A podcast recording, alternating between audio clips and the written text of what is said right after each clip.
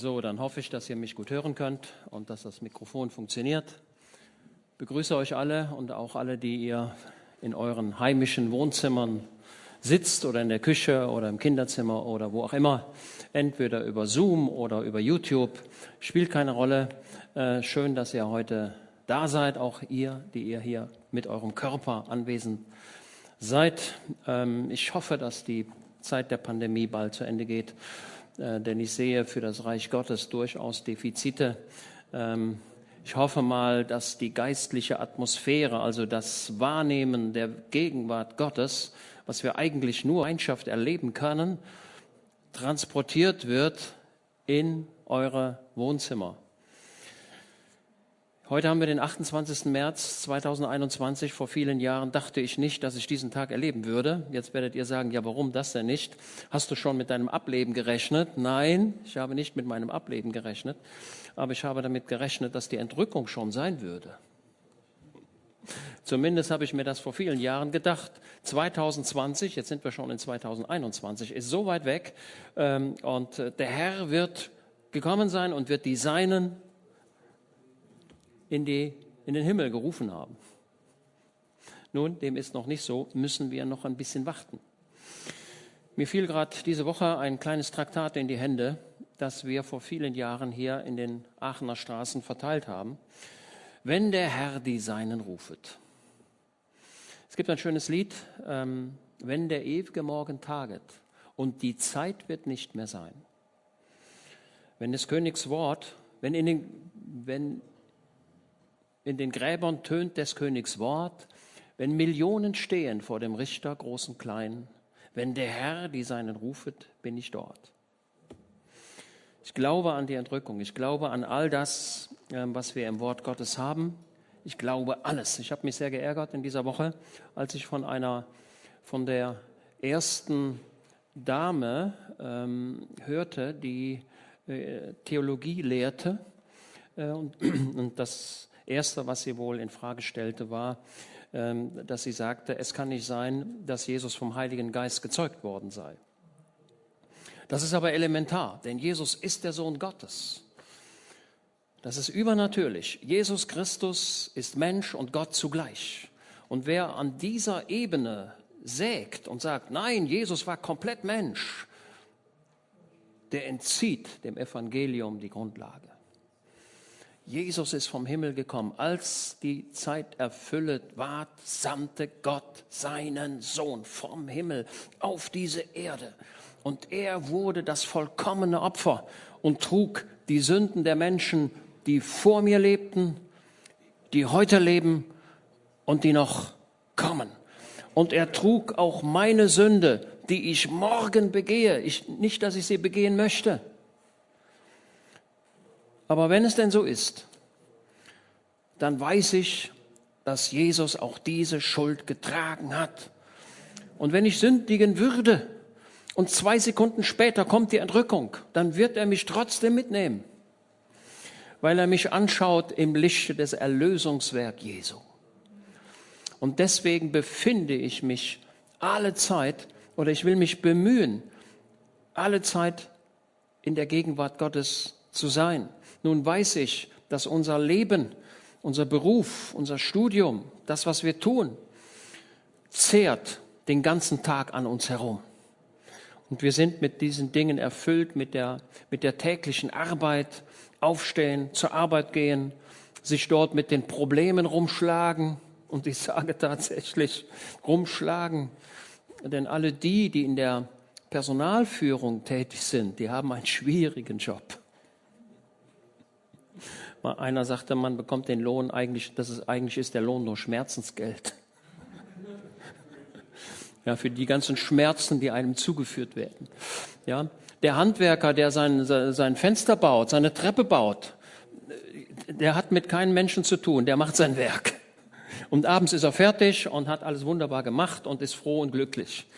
Aber die, die mit Menschen zu tun haben, das ist wirklich eine schwierige Sache. Wenn der Herr die Seinen rufet. Ähm, und in diesem Traktat, das mir wieder in die Hände kam, ähm, da schildert der Mensch, der das geschrieben hat, er hat da nämlich eine, ja, eine Offenbarung von Gott, wie es sein würde, wenn die Entrückung kommt.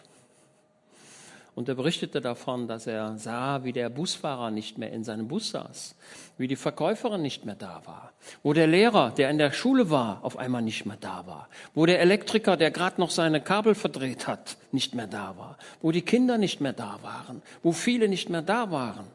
Und die ganze Erde wurde erfüllt mit einer Ratlosigkeit. Was ist los? Wo sind die hin? Und keiner konnte es erklären. Doch einige konnten es schon erklären. Und viele Leute gingen in die Kirchen und fragten ihre Pfarrer und Pastoren. Und leider gibt es viele, die, an, die zwar in der Theologie unterwegs sind, aber nicht wirklich an Christus glauben. Das bedauere ich sehr. Und man fragte sie, ey, was ist los? Und dann wurde davon erzählt, jawohl, steht doch in der Bibel, die Entrückung.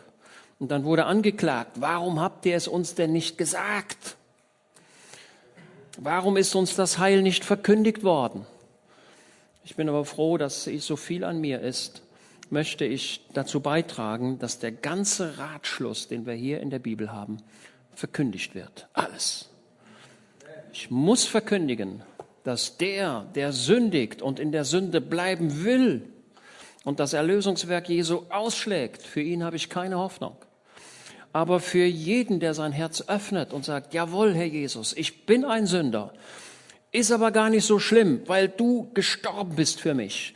Und meine Sünde gebe ich dir, du hast sie getragen. Decke dein Blut darüber. Decke dein Erlösungswerk darüber.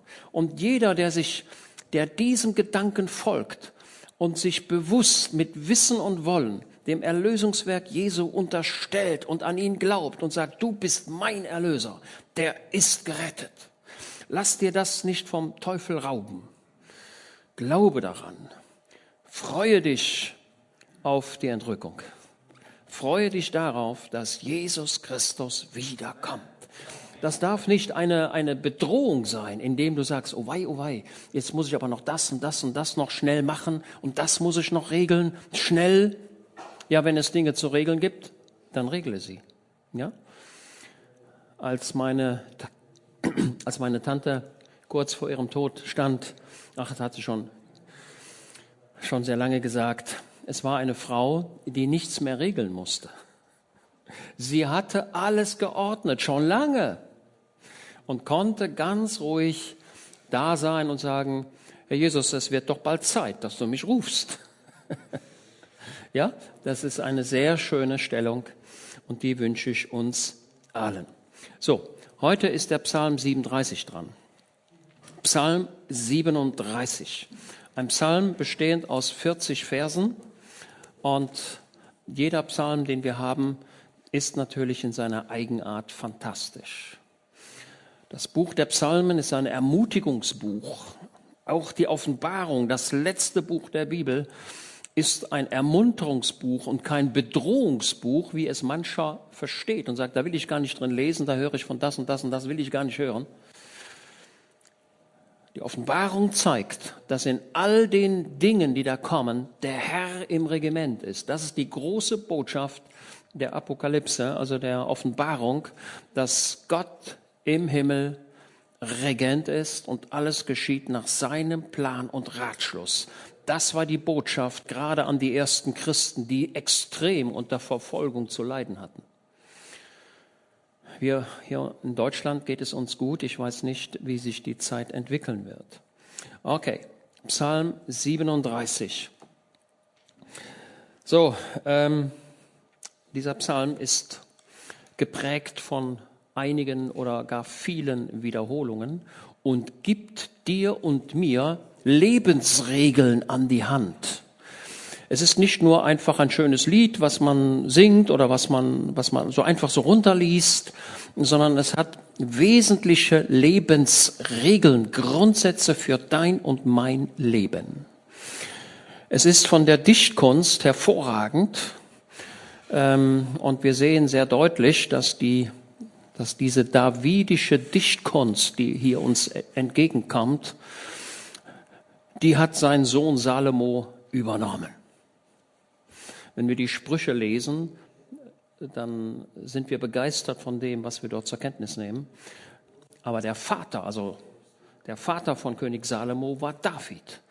Er war ein Meister der Dichtkunst. Ne? Ich habe mir hier reingeschrieben, die davidische Dichtkunst ist Grundlage für die salomonische Gnomik.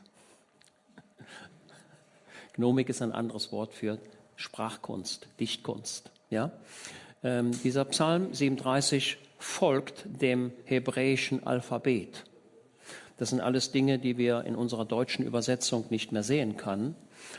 Aber wenn jeder Buchstabe dem Alphabet, jeder Vers dem Alphabet folgend mit dem nächsten Buchstaben startet, dann kann man sich das besser merken.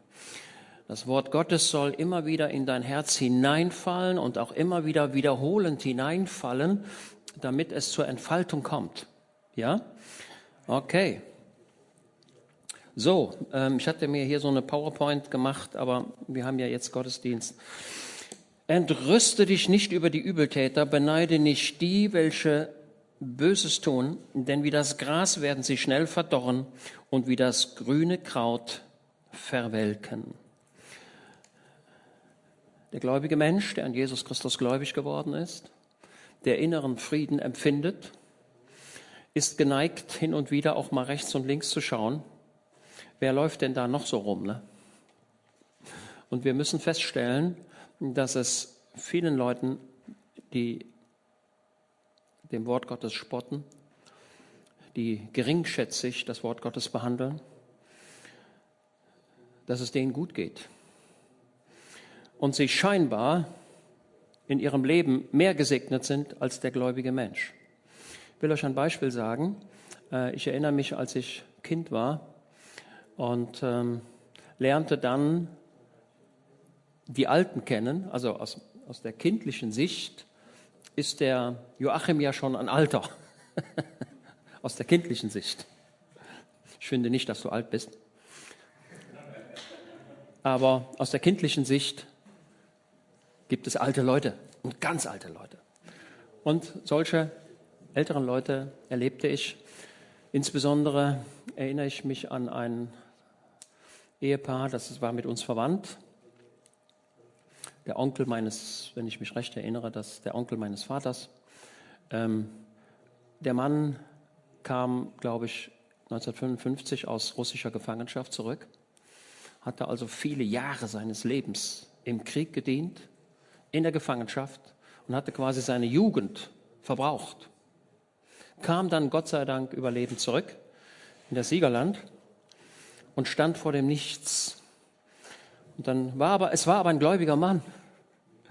Und in seinen beschränkten Möglichkeiten hat er sich dann eine Maschine gekauft und hat im Wald die Bäume rausgezogen.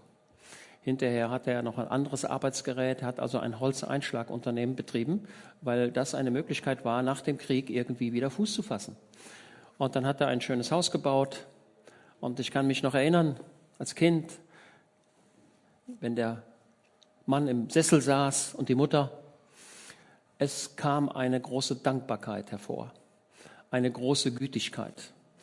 Äh, man spürte, das sind Menschen, die haben Frieden in Gott. Das kann man sehen, das kann man spüren. Obwohl sie genug Leid im Leben erlebt haben. Krieg, Gefangenschaft und harte Arbeit. Kampf ums Überleben. Und doch waren sie von Gott gesegnet und sind Vorbild gewesen für viele Menschen. Wir brauchen Väter und Mütter in Christus. Wir brauchen Menschen, denen man an, denen man, von denen man abspürt, dass sie Christus in ihrem Herzen haben. Das habe ich erlebt. Und deswegen sagt David hier, entrüste dich nicht über die Übeltäter, beneide nicht die, welche Böses tun. Denn wie das Gras werden sie schnell verdorren und wie das grüne Kraut verwelken. Das Entrüsten, das kommt hier in diesem ganzen Psalm öfter vor. Entrüste dich nicht, ärgere dich nicht. Es gibt höhere Werte. Ja, heute, Psalm 37, der spricht deine Seele an. Wir machen hier heute keine Leibesübungen für den Körper, sondern der Gottesdienst dient in erster Linie deiner Seele etwas Gutes zu tun, Veränderung in deinem Leben herbeizuführen. Ja? Ähm, also es wäre sehr schön, wenn ihr als Gemeinde bei mir eine dauernde Veränderung seht. Ja, wenn ich denn stehen bleibe, das kann doch nicht sein. Wir werden täglich verändert in sein Bild hinein. Ja? Jeden Tag, den wir erleben, wäre schön, wenn wir jeden Tag eine Veränderung erleben, eine Veränderung ins Positive hinein. Dass wir Christus mehr und mehr anziehen und sein Wesen annehmen und dieses Wesen für die anderen sichtbar werde. Okay? Also wir alle haben ordentlich zu lernen. Also wir ärgern uns nicht über die Leute, die ungläubig sind und denen es vielleicht besser geht als uns, materiell gesehen besser geht als uns. Das tun wir nicht. Wir müssen auch nicht in Konkurrenz treten. Die Bibel sagt, all das, was groß ist, wird verwelken wie das Gras. Ja? Und schaut mal, wenn es im Sommer heiß wird, dann merkt ihr sehr schnell, wie das Gras verwelkt. Okay, schauen wir weiter. Vertraue auf den Herrn und tue Gutes wohne im Land und hüte Treue. Also der Psalm 37 gibt uns Lebensregeln, Regeln, die wir verinnerlichen sollten, um sie dann auch anzuwenden. Wir vertrauen auf den Herrn und wir tun Gutes. Das heißt, der Christ ist aktiv. Er ist aktiv, indem er Gutes tut und dieses Gutes tun wirkt wie eine Arznei für dich. Also ich vertraue dem Herrn mein Leben an. Der Ehepartner, die Familie wird dem Herrn anvertraut und ich bin in meinem Glaubensleben aktiv. Also wenn jemand sagt, ich mache jetzt aktiv, ich mache jetzt dieses und jenes, etwas Gutes, indem er sagt, ich gehe ins Altenheim oder ich mache dies oder jenes oder ich werde handwerklich tätig, wie auch immer, tu das. Das ist das, was das Wort Gottes lehrt ich vertraue dem Herrn und bin aktiv. Es ist keinesfalls so, dass ich sage, ich bin gläubig, wunderbar, jetzt setze ich mich in mein Wohnzimmer und warte ganz einfach. Das wird so nicht funktionieren. Wir sind aktiv bis ins hohe Alter, so viel an uns ist. Tue Gutes. Das sagt auch das Neue Testament. Wohne im Lande und hüte Treue oder pflege deine Treue. Also hier geht es darum, irgendwo zu wohnen, irgendwo zu bleiben, um die Treue gegenüber dem Herrn zu pflegen. Das Neue Testament sagt uns, wir schaffen unsere Seligkeit wie? Pflege deine Seligkeit mit Furcht und Zittern, sagt das Neue Testament, ja? Die eigene Seligkeit, die du heute hast, musst du bewahren, du musst sie pflegen. Und wie geschieht das? Indem du dich intensiv mit dem Wort Gottes befasst und auch immer wieder die Gottesdienste besucht. Das ist sehr wichtig. Wir greifen mal ganz kurz vor. Schaut mal hier, Vers 30. Ich, wir werden ja nicht alle Verse bedienen können. Vers 30 und 31. Der Mund des Gerechten spricht Weisheit aus und seine Zunge redet Recht. Die Weisung seines Gottes ist in seinem Herzen, seine Schritte werden nicht wanken. So, schwieriger Vers absolut schwierig. Wir, wir müssen den noch mal ein bisschen auseinandernehmen. Also, der gläubige Mensch spricht Weisheit. Das heißt, du kommst zu einem gläubigen Menschen, hast eine Frage und der sagt, ja, okay, mhm, okay, okay, okay, mach das und das, tu so und so. Er gibt dir einen guten Ratschlag. Er spricht Weisheit aus. Nicht, dass der Ratgeber jetzt allwissend ist, aber aufgrund seiner Gotteskenntnis und aufgrund der Geistesleitung vermag er weise Dinge zu sagen, clevere Dinge, gute Dinge. Ja? So. Der Mund des Gerechten, also der Mund des gläubigen Menschen, spricht Weisheit aus und seine Zunge redet Recht. Also er, er kann die Dinge einschätzen und sagen, das ist falsch und das ist richtig. Ja? Er kann das bewerten. Warum kann er das bewerten?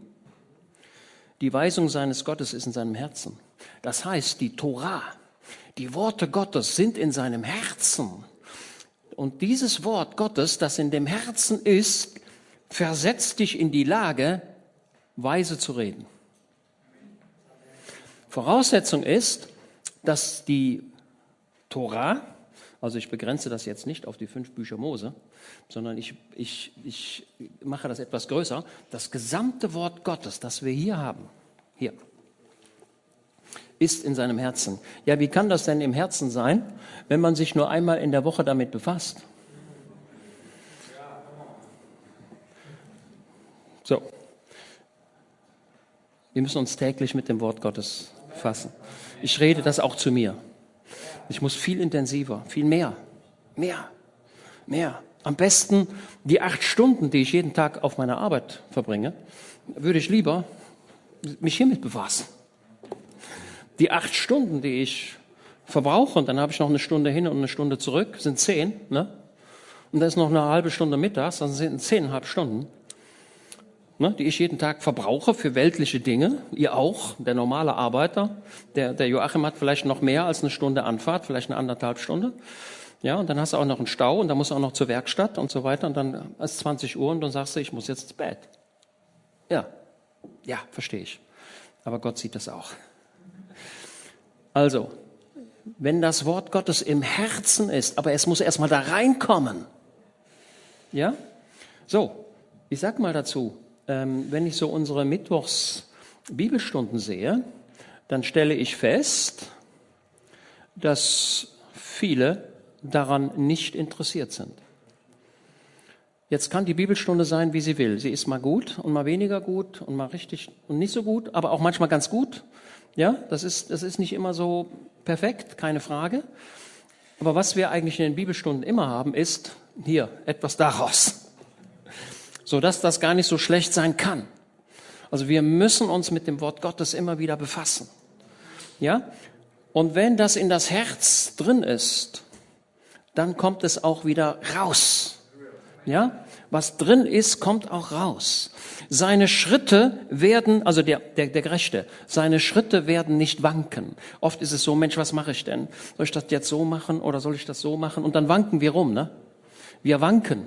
Wir wissen nicht so richtig, ja, mache ich das so und jetzt mache ich das so und so weiter. Das ist Wanken. Aber das Wort Gottes sagt, seine, seine Schritte werden nicht wanken. Das heißt, der gläubige Mensch, in dessen Herzen das Wort Gottes drin ist, der weiß, was er zu tun hat. Jetzt werdet ihr sagen, und wie funktioniert das? Spricht Gott vom Himmel her, hier über die Ohren, dass ich es höre? Kann er auch tun. Das wäre nicht das erste Mal. Ich erzähle das mal, weil viele ja den alten Vater Gerhard Krüger gar nicht kennen. Ähm, aber ich denke mir, ich erlaube mir, das zu erzählen. Als er jung war, war er begeistert und wollte in die Politik gehen und sagt, Mensch, wenn ich hier auf dieser Erde was verändern möchte, oder verändern will, dann muss ich Politiker werden. Nur auf der politischen Schiene kann ich Dinge verändern. Und dann hat er für sich erkannt und sagt, Mensch, der Kommunismus, das ist doch eigentlich eine gute Sache. Allen gehört alles. Das ist wahrscheinlich das Paradies auf Erden. So hat er gedacht. Ja, so hat er gedacht. Die Kommunisten denken alle so. Die müssen das Glück auf dieser Erde haben, weil sie ja nicht an den Himmel glauben. Ja? Ich glaube an den Himmel. Ich muss, ich muss nicht in dieser Erde das gesamte irdische Glück finden. Weil mein Glück ist im Himmel, mein Bürgertum ist im Himmel. Da ist das, wo ich hinschaue. Ja? Die Kommunisten haben diesen Blick nicht. Die Kommunisten sagen, wir müssen das Glück auf dieser Erde haben während der Zeit, wo ich auf dieser Erde lebe, meine 70, 80, 90, 100 Jahre, wenn es denn hochkommt. Da muss ich sehen, dass ich das Lebensglück hier finde. Und dann hat er aber gemerkt, dass die Kommunisten auch nur an sich denken. Ist er zu dieser Erkenntnis gekommen und sagt, Mensch, was mache ich bloß? Das Lebensglück schaffe ich auch nicht, auch die Kommunisten kriegen das nicht hin. Und dann hat er sich eine alte Pistole gekauft, ich weiß nicht, wo er sie her hatte, er hat es erzählt. Wenn der Horst heute zuhört, wird er das wahrscheinlich noch besser sagen können oder noch, noch detailgenauer hat er sich eine Pistole gekauft und sagt, so, ich mache mein Leben am Ende. Was nützt es mir denn? Mensch, ob ich jetzt so alt werde oder nicht. Schluss aus, die Menschen sind alle schlecht. Hat er sich eine Pistole gekauft, ist in ein Zimmer gegangen oder irgendwo hin und sagt, so, heute, mach, heute machst du Ende. Pistole geladen. Und dann kam, er berichtet das, eine Stimme, die er hörte mit seinen Ohren. Was tust du? Und hat er geguckt, wer ist das? Wer? Wo kommt diese Stimme her? Und das war die Initial, Initialerlebnis, dass er anfing, Gott zu suchen. Ja? Aber es gibt diese Situation, wo Gott auch über die Ohren redet. Also Gott ist nicht, ist kein Stein, sondern er ist ein redender Heiland. Er redet und er redet zu deinem Herzen. Und wenn, wenn hier, die, wenn es hier heißt, seine Schritte werden nicht wanken, dann liegt der Grund darin, weil das Wort Gottes in seinem Herzen ist. Das ist also eine Lebensregel, also hier sind verschiedene Lebensregeln drin, aber eine Lebensregel, die uns in die Seligkeit bringt, ist, das Wort Gottes, lass in deinem Herzen wohnen, sinne darüber nach, Tag und Nacht. Ja, und wenn David sagt, ich sinne darüber nach, Tag und Nacht, dann ist klar, dass ihm viele Dinge verborgen geblieben sind. Man denkt nach, man denkt nach, man denkt nach. Ich habe darüber nachgedacht, wie das mit der Entrückung ist. Ob da so ein Magnet kommt? Ich weiß nur, dass der Elia, der fuhr im Wirbelwind nach oben. Ich weiß nicht, wie es geht. Also wenn es mir einer erklären kann, wunderbar. Aber ich weiß, dass es geschehen wird. Auf übernatürliche Art und Weise. Daran glaube ich. Und das wird geschehen. Ja? Und ich bin froh, dass ich das heute ausspreche. Ihr könnt nicht sagen, es ist nicht gepredigt worden. Wenn der Herr die Seinen rufet, bin ich dort. Es wird geschehen. Ja? Und wenn es denn so ist, so sein sollte, dass es doch noch länger dauert, gut, dann ist es so. Dann werde ich und die Älteren unter uns Tante Anneliese. Vielleicht ist es doch so, dass du durch die Tür des Todes in den Himmel gehst. Kann auch sein. Ich weiß es nicht. Wie auch immer. Wie auch immer. Aber wir haben vor dem Tod keine Furcht. Denn Jesus hat den Tod besiegt und ich gehöre ihm. Wunderbar. Freue ich mich, dass ihr das so seht. In diesem Psalm 37 kommt ein Vers immer wieder vor. Und dann frage ich euch gleich, wo euch der dran erinnert.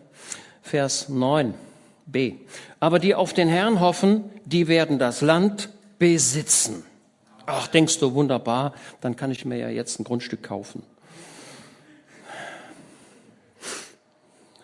Ja, ich wohne in Rötschen und ich wollte gern das benachbarte Grundstück kaufen. Äh, das ist mir dann nicht gelungen, weil es zu teuer war. Da war ein anderer, der hatte mehr Geld. Ist immer so, ne? Wenn da kommt ein anderer, sagt er, ich habe mehr Geld, gibt mehr Geld, dann hat er es fertig, ne? Wie bei eBay. Ja? Ja? Ja, ist so. Kannst du nichts machen. Hier ist nicht das irdische Land gemeint. So, gibt acht. Vers 11. Aber die Sanftmütigen werden das Land besitzen. Denkst du auch wieder, Mensch, war wunderbar. Hm, kann ich schon mal Zaunpfähle kaufen um mein Land. Nein, es ist ein anderes Land.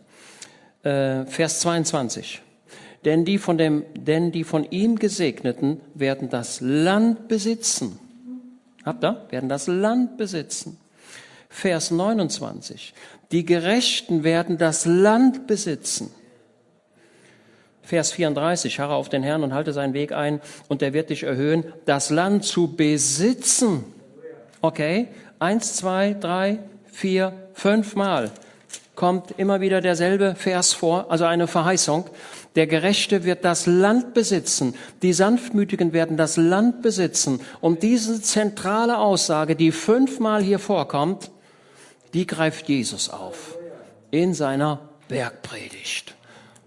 Die Sanftmütigen werden das Erdreich besitzen. Ich glaube aber, dass dieser Besitz, um den es hier geht, ist nicht ein Flecken Erde, das du abstecken könntest, das im Grundbuch eingetragen wird, sondern das Land, das du besitzen wirst, ist der Himmel. Da ist dein Land. Und hier ruft uns das Wort Gottes zu. Der gläubige Mensch, der entrüste sich nicht über den, über den Nachbarn rechts und über den Politiker. Wir haben eine ganze Menge Politiker im Deutschen Bundestag, die sind nicht gut aber in anderen Parlamenten ist das auch so. Da sind Leute, die denken an sich und die denken an den Profit. Das ist unehrenhaft. Und der Bürger ärgert sich darüber und sagt, ich muss hier arbeiten und da sind Leute, die machen sich die Taschen voll. Aber ich entrüste mich nicht darüber, sondern ich sage, die, da ist dieser Bundestags, der Landtagsabgeordnete in Bayern, ne? eine Million hat der verdient. Ne? er wird verwelken wie das Gras. Und ich möchte nicht mit ihm tauschen. Ich will nicht mit ihm tauschen.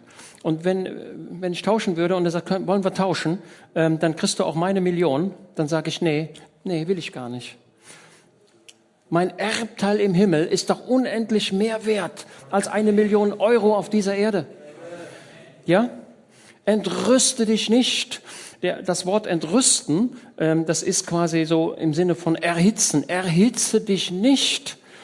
Ja? Also, dem gläubigen Menschen ist auf dieser Erde kein Reichtum beschert, falls du das denken solltest, sondern der gläubige Mensch schaut auf seinen Besitz, den er im Himmel hat.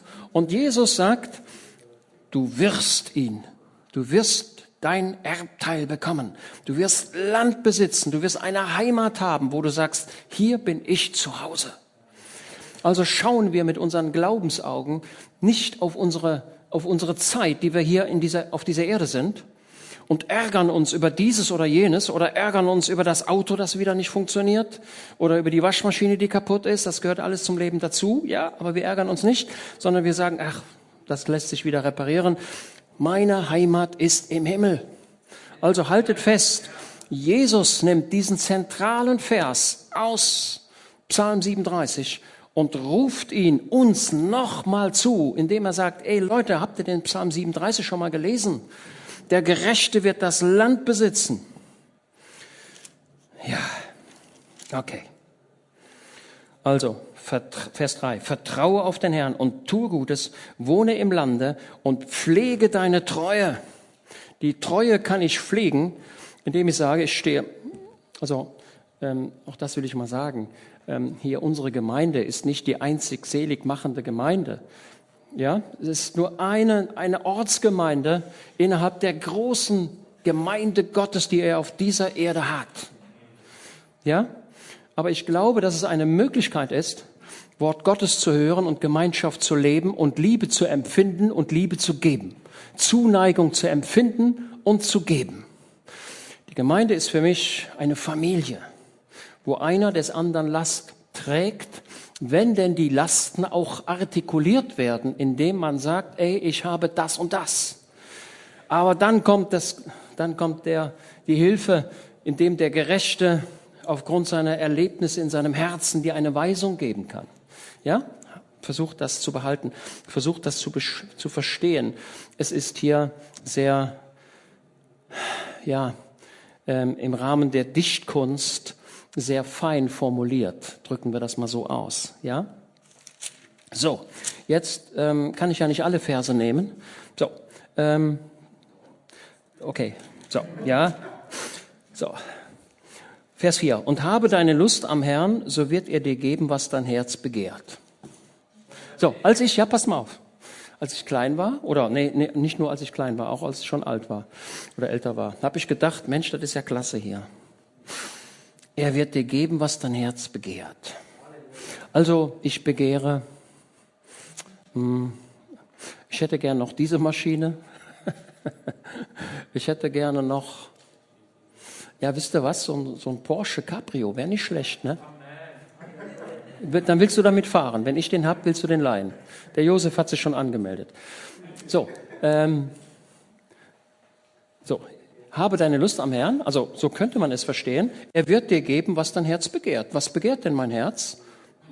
Oberflächlich könnte man sagen, na ja, ähm, dass ich den Doktortitel endlich kriege.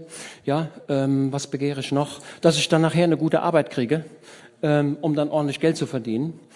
Und ich begehre noch eine schöne Weltreise und das will ich noch machen, das noch. So. Das ist nicht, was da steht.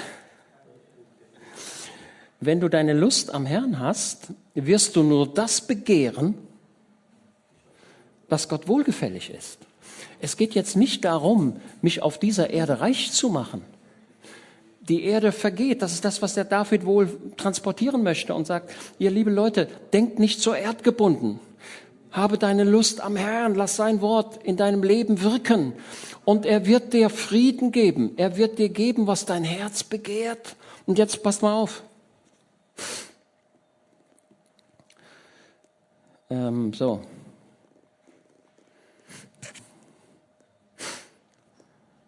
Ja, wo ist der Vers denn? So, ach ja, ah ja, Vers 25. Vers 25. Ich war, also das ist der David, ne? David. Ne? David sagt, ich war jung und bin auch alt geworden. Das ist, wir sehen also, dass der David diesen, diesen Psalm gemacht hat, als er alt war. Als er also auf sein Leben zurückschaut und alle seine Erfahrungen, die er gemacht hat, bringt er uns hier zum Ausdruck, ja? Also das, was der David hier schreibt, ich war jung und bin alt geworden und habe in meinem Leben viel erlebt. Und David hat wirklich viel erlebt. Also er hat extrem viel erlebt. Der Mann hat alles erlebt, was man erleben kann. Also auch negativen Sachen. Mord, Tod, Krieg, Flucht, verloren sein. All das hat er erlebt. Bei David ist es so, seine äußeren Feinde hat er immer besiegt. Seinen inneren Feind nicht immer. Der größte Feind in deinem Leben ist nicht das Problem, das von außen auf dich zukommt, sondern das größte, die größten Probleme, die kommen aus dir selbst heraus. Das sind Probleme wie Eifersucht, Neid, Stolz, Besserwisserei, Kritik und so Sachen. Ja, das ist, das sind die Feinde.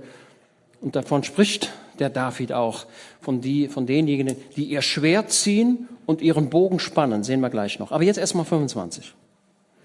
Ich war jung und bin auch alt geworden, doch nie, Achtung, schaut mal her, doch nie sah ich einen Gerechten verlassen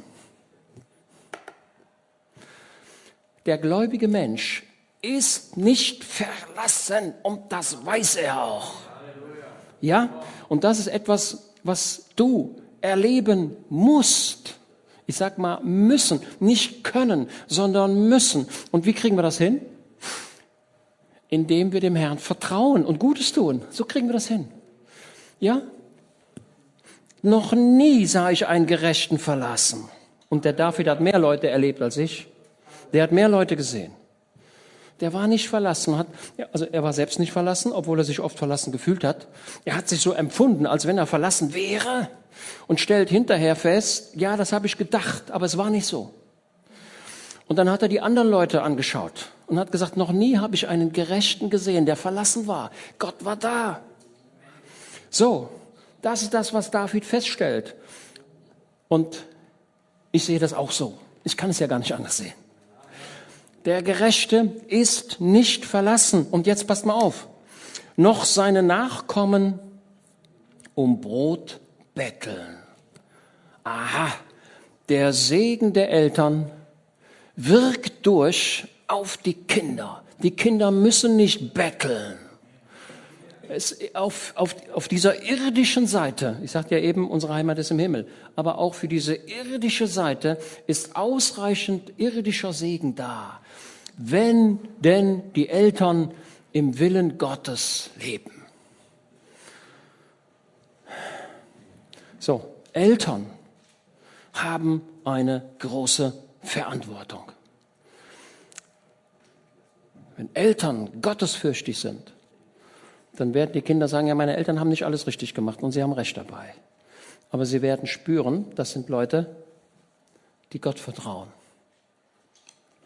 irgendwann im Leben, wenn Sie es, ja, das wissen Sie eh schon, aber Sie, das wird dann im Leben dann immer deutlicher, ähm, dass das der richtige Weg ist, Gott zu vertrauen. Alles andere hilft nicht. Noch seine Nachkommen. Also, ich habe mir hier reingeschrieben, keine Angst um die Kinder. Falls jemand äh, Angst hat um die Kinder und sagen, Mensch, die machen, die machen aber Unsinn und so weiter und so weiter. Ja, ja, das machen sie auch. Aber haben wir das nicht auch gemacht? So, ich habe in Rötchen habe ich so ein Stück, kleines Stück Land und da stehen Tannenbäume drauf. Schöne Tannenbäume. Josef, kennst du, ne? Tannenbäume, so richtig schöne Tannenbäume. Und da sind jetzt ein paar Kinder gekommen und haben einen Baum abgesägt. Und von, ja, genau, so, wir wollen mal gucken, wie die Säge geht, genau ne, haben von den Eltern eine Säge geholt, wollen wir, mal, wollen wir die mal testen. Ne? Und dann haben sie gesagt, ach, da sind noch ein paar Äste, die können wir auch brauchen. Ne? Das ist so, als wenn du einen schönen Apfelbaum hast und da werden die ganzen tragenden Äste abgesägt. Ne? Und der Joachim kommt in seinen Garten und dann sieht er nur noch so einen Stumpf. Okay, das wird dich nicht sehr erfreuen. Ne? Äh, einmal haben irgendwelche Burschen haben gesagt, wir, wir gehen jetzt mal an den Baum und dann gucken wir mal, wie viele Leute wir brauchen, um den Baum hier rauszuziehen. Ne? Also wenn du, ja, ja, ne? oder man kann ja vielleicht auch ein Seil an den Baum binden und dann zehn Leute ziehen daran. Ne? Und dann haben die den Baum einfach rausgezogen mit den Wurzeln. Gut, dann bin ich hier hingekommen, habe das Loch wieder aufgemacht, den Baum wieder rein. Der, der Baum lag nicht mehr da, wo er eigentlich hätte sein müssen, der war, war woanders. Habe ich den Baum wieder in das Loch reingesteckt und siehe da, der wächst weiter. okay, also will sagen, äh, mancher macht Unsinn. Ja, ist aber nicht so schlimm. Kriegen wir schon hin. Vers 26. Alle Tage ist er gütig und leid. Habt ihr das? So. Der, also es ist eine Lebensregel hier. Es sind verschiedene Lebensgrundsätze, die uns der Psalm 37 hier vermitteln. Und, und einer dieser Grundsätze ist hier, alle Tage ist er gütig und leid. Und seine Nachkommen werden zum Segen. Also ein Merkmal des gläubigen Menschen ist Mildtätigkeit. Ja? Mildtätigkeit. Man ist milde gegenüber anderen. Und wenn andere sagen, hör mal, kannst du mir vielleicht das mal geben oder kannst du mir da mal gerade helfen und so. Und du sagst, nein, machen wir nicht. Das ist nicht gut.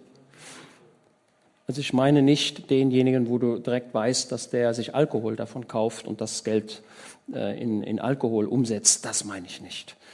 Ich meine den echten Hilfsbedürftigen. Also, hier sagt das Wort Gottes, alle Tage ist er gütig und leid und seine Nachkommen werden zum Segen. Okay. So, jetzt noch Vers 5. Vers 5, 37, Vers 5. Befiehl dem Herrn deinen Weg und vertraue auf ihn, so wird er handeln. So, das ist natürlich der, kennt ihr alle von Paul Gerhardt? Von Paul Gerhardt. Befiehl dem Herrn deine Wege und was dein Herz kränkt, der treuen Pflege des, der die Wege lenkt. Ne? Kennt ihr doch, ne? Dieses bekannte Kirchenlied von Paul Gerhardt. So, was bedeutet das, meinen Lebensweg ihm zu befehlen? So, wenn wir das so in unserer Sprache haben, dann werdet ihr, ja, was heißt das eigentlich? So, das urtextliche Wort an dieser Stelle, und ich habe es nachgeschaut beim Franz Delitzsch, ja, also alle, die ihr Wort Gottes lernen wollt, Franz Delitzsch, T-Z-S-C-H, Franz Delitzsch ist der Theologe, der Bibellehrer, auf den Spurgeon zurückgegriffen hat. der ist sehr wichtig, weil der erklärt viele Dinge, auch aus dem Urtext heraus, die ich so gar nicht äh, erkennen kann, weil ich die Sprache nicht kann. Aber er kann sie, konnte sie. Und der, das Wort an dieser Stelle heißt, wälze alle deine Probleme auf den Herrn. Das ist die Aussage. Wälzen. So. Was, was bedeutet wälzen? Nun, wenn die Kinder im, im Winter einen Schneemann bauen, dann machen die eine kleine Schneekugel und dann rollen die immer mehr, bis der bis der Schneeball eine richtige Rolle geworden ist, eine richtige Kugel. Und nachher ist die Kugel so schwer, dass einer sie gar nicht mehr bewegen kann und dann kommen die Genossen und dann wälzen die. Ja, die wälzen die Schneekugel oder ein, ein Stein, der zu schwer ist, dass man ihn heben könnte, um den aber wegzukriegen. Was macht man? Man wälzt den.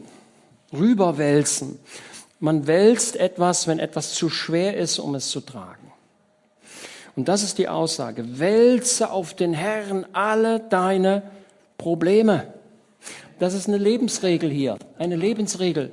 Du musst deine Sorgen nicht selbst tragen, sondern du kannst sagen, Herr, die Last, die ich trage, ist so schwer, dass ich sie nicht mehr tragen kann.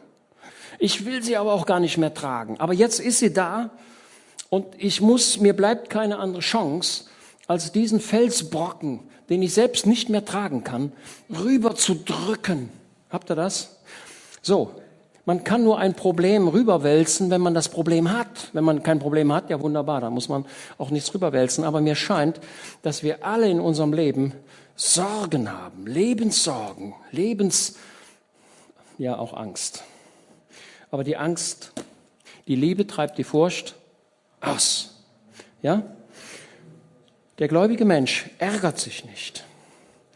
Der gläubige Mensch, der jetzt das tut und sagt, Herr, eigentlich kriege ich Angst. Eigentlich habe ich schon die Angst. Aber ich will die Angst nicht. Und ich stütze mich auf dein Wort und gebe dir mein Problem ab. Hier, husch. Das greift der Petrus auf und sagt, alle eure Sorgen werfet auf ihn. Und wenn wir das tun, dann sagen wir, Herr, das Problem hier. Ich bin Mensch, du bist Gott im Himmel. Du kannst mehr als ich. Du bist groß und ich bin klein. Du bist stark und ich bin schwach. Herr, hilf mir. Mach es wohl. Ich gebe das Problem ab. Nicht, dass ich in meiner Aktivität jetzt sage, jetzt gehe ich ins Bett, das war's. Nein, ich bleibe weiterhin rege. Vertraue dem Herrn und tue Gutes. Aber alle meine Probleme gebe ich ab. Ich wälze sie rüber und vertraue auf ihn. So wird er handeln. Gott handelt manchmal auch sehr spät, wo wir sagen, ja Herr, das ist aber jetzt schon vorbei. Ne? Jetzt ist vorbei. Ja, ist vorbei, durchgefallen. Ja. Durchgefallen. Jetzt kannst du mir nicht mehr helfen, weil es ist ja vorbei, ne? ja, vielleicht gehört das auch zum Leben dazu. Und dann sagst du, ja, Herr, durchgefallen, aber ich vertraue dir, auch das Problem, ich will mich ranmachen und fleißig lernen und tun und gucken, was ich kann. Ich werde jetzt nicht hier faul, ich nehme nochmal Anlauf. Ja? Ja. Vers 7, sei still dem Herrn und harre auf ihn. Das ist, der, das ist die Gemütsruhe, die wir haben. Die Gemütsruhe, die Ruhe des Gemüts. Sei still und harre auf ihn. Entrüste dich nicht über den, dessen Weg gelingt. Wir haben ja überall diese Verse, entrüste dich nicht, erhitze dich nicht. Ich habe einen Kollegen bei mir, einen, einen Menschen, der ist sehr schwer zu führen.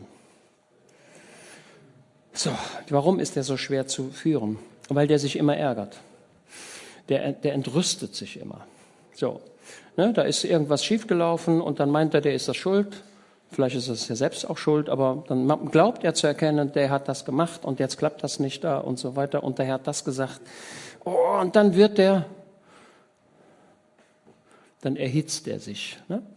So und ich denke, vor zwei Wochen war er dann bei mir, kam rein und, und der Kopf von dem Mann, der wird richtig rot mir scheint, als wenn das ganze Blut, was er im Körper hat, alles in den Kopf schießt. Und die Ohren werden doppelt so groß. Ja, nicht ganz. Ich wusste gar nicht, dass man die Ohren so durchbluten kann. Der wird rot. Und die Ohren. Und so weiter. Und dann dauert das drei Minuten. Dann ist es vorbei. Und hinterher sagt der Mensch, ich entschuldige mich wieder dafür, ich wollte das doch nicht so sein. Und dann ein paar Tage später wieder ärgert er sich wieder. Und dann sagt er so, Schluss aus, ich melde mich krank. Ne? Dann geht er einfach, sagt, ich bin heute krank. Ähm, und am nächsten Tag ist er wieder da, so als wenn gar nichts gewesen wäre. Das, das Bibelwort, die Bibel sagt, ärgere dich nicht, erzürne dich nicht. Lass das Blut nicht in deinen Kopf kommen. Sei stille dem Herrn. Vertraue ihm. Glaube ihm. Lass sein Wort in deinem Herzen wohnen. Er wird es wohl machen. Die Verheißung gilt für den gläubigen Menschen. Ja? So. Ja, ist, ja, vielleicht diesen einen Gedanken noch. Und dann, wir hatten uns vorgenommen, nicht allzu lange. So. Vers 12. 12, 13, 14, das ist ein Paket. Der Gottlose sinnt gegen den Gerechten. Mit seinen Zähnen knirscht er gegen ihn. Es ist nicht nur der Gottlose, der hier knirscht, es ist der Teufel selbst, der knirscht. Es ist tatsächlich so, dass der gläubige Mensch Anfechtungen hat, die sind im Leben mal stärker und mal schwächer. Manchmal sind die auch nicht da, aber manchmal kann man nicht so sagen. Der Teufel macht sich tatsächlich auf, um dir etwas Übles zu tun, in der Tat. Er knirscht mit den Zähnen. Das heißt, er kommt nicht zur Vollendung. Schaut weiter. Der Herr lacht über ihn, denn er sieht, dass ein Tag kommt. Auch für den Teufel gibt es ein Ende. Für die Ungerechtigkeit gibt es ein Ende. Ja, das ist sehr deutlich. Die Gottlosen haben das Schwert gezogen und ihren Bogen gespannt. Also das müsst ihr mir mal erklären, wie das geht. Also wenn der Bogen gespannt wird, dann braucht man normalerweise zwei Arme, ne? ne? Mit dem einen Arm nehme ich den Bogen. Ja, genau. Da wird der Pfeil auf die Sehne gelegt, ne? Den Bogen gespannt und gleichzeitig das Schwert gezogen. Ja, wie geht das denn? Vielleicht, ja, also wie kann mir das mal einer verraten, wie das geht? Das Schwert so, ne, dann hat er das, aber will er dann den Bogen spannen? Vielleicht mit dem Fuß. Ja, das könnte auch sein. Im Übrigen, im Übrigen äh, sagt Franz Delitzsch zu dieser Stelle, dass der Bogen tatsächlich mit dem Fuß gespannt wird, äh, weil, der, weil du dann mehr Zug hast. Der Bogen wird gespannt, also auf volle Kraft gesetzt. Ja, der Pfeil aufgelegt, das Schwert ist gezogen, bedrohliche Situation. Ne? Ja, das ist das, was wir erleben. Um zu fällen den Elenden und Armen, hinzuschlachten die, die aufrichtig wandeln. Aber was passiert mit denjenigen, die ihr Schwert zücken und die ihren Bogen spannen? Was sagt die Bibel hier? Ihr Schwert wird in ihr eigenes Herz dringen und ihr Bogen wird zerbrochen. Ja, es, ja, sehr gut. Er hat den Bogen so gespannt, dass der Bogen bricht. Ja. Ja, ich verkenne nicht, dass die Bedrohung da ist. Aber wir sagen, Herr Jesus, die Bedrohung ist da. Ich habe da das und das und das und das. Aber ich vertraue dir. Dein Wort sagt, dass das Schwert mich nicht erreichen wird und der Pfeil wird mich nicht treffen. Du wirst mich bewahren. Ich kann es nicht. Ja. Ähm, also wir haben auch im Neuen Testament immer das Bild des Hirten. Jesus ist der Hirte. Was macht der Hirte? Naja, Hirtendienst, ne? Pastorendienst, Hirtendienst. Und dieser Hirtendienst führt dazu, dass der Hirte die Schäden, die etwaigen Schäden, die da drohen, abwehrt. Wer ist mein Hirte? Jesus. Aber das ist ja nur, wenn ich mich auch seiner Herde unterstelle. Also ich kann nicht erwarten, dass ich, wenn ich durch die Weltgeschichte rumrenne, dass er mich bewahren wird. Er kann es nicht. Er kann nur die bewahren, die es auch wollen. Okay? Ja? Ich stelle fest, dass der eine oder der andere äh, eine gewisse Distanz erlebt zur Gemeinde. Und das ist nicht gut. Wenn einer diesen Einflussbereich verlässt, ja, dann wird er verwundbar. Ja, Des, deswegen die, die Bitte bleibt immer in der Gemeinde oder in einer Gemeinde, wo ihr gerade wohnt. Ich kann nicht davon ausgehen, dass ihr jungen Leute, dass wenn ihr einen Beruf habt, der euch nach München bringt oder nach Paris, der euch in eine andere Stadt bringt, dann ist das so.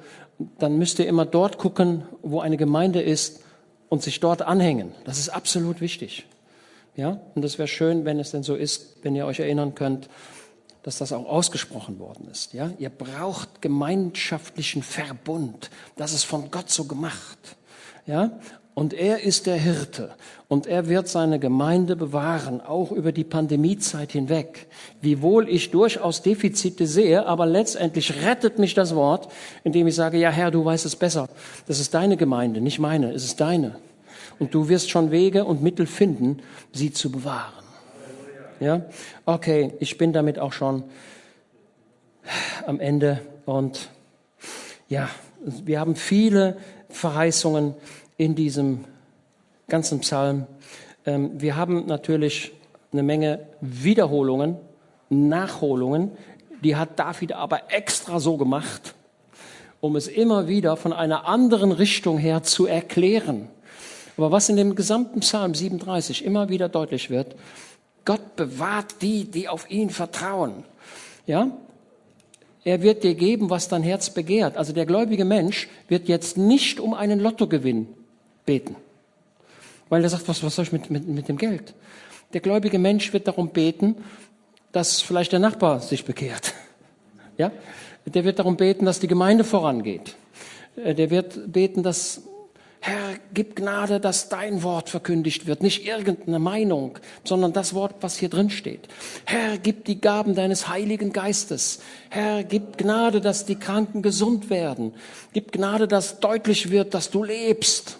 Manifestiere sich. Also, ja, also eine Krankenheilung geschieht normalerweise immer aufgrund des gepredigten Wortes. Ja, weil Gott quasi das gepredigte Wort unterschreibt. Ne? Das ist das Prinzip. Ja, deswegen beten wir für, beten wir für Kranke und dann wird's besser, ja. Aber vom, das, das übernatürliche, die übernatürliche Krankenheilung, wo die Leute aus dem Rollstuhl, Rollstuhl springen, geschieht immer nur, wenn das Wort Gottes gepredigt wird. Ja, also das ist so die, die Grundaussage. Gott bestätigt das gepredigte Wort und sagt, das ist wahr. Ja, hat Jesus oft gemacht. Ey, du, damit sie aber wissen, ich habe die Macht, Sünden zu vergeben. Steh auf. Und da stand er auf und hat quasi das unterschrieben. Steh auf. Ja, und deswegen wollen wir ihr Wort Gottes predigen. Ja, damit genau, damit wir genau dem Ungläubigen deutlich machen, ey, Gott unterschreibt. Hast du es jetzt verstanden? Okay, gut.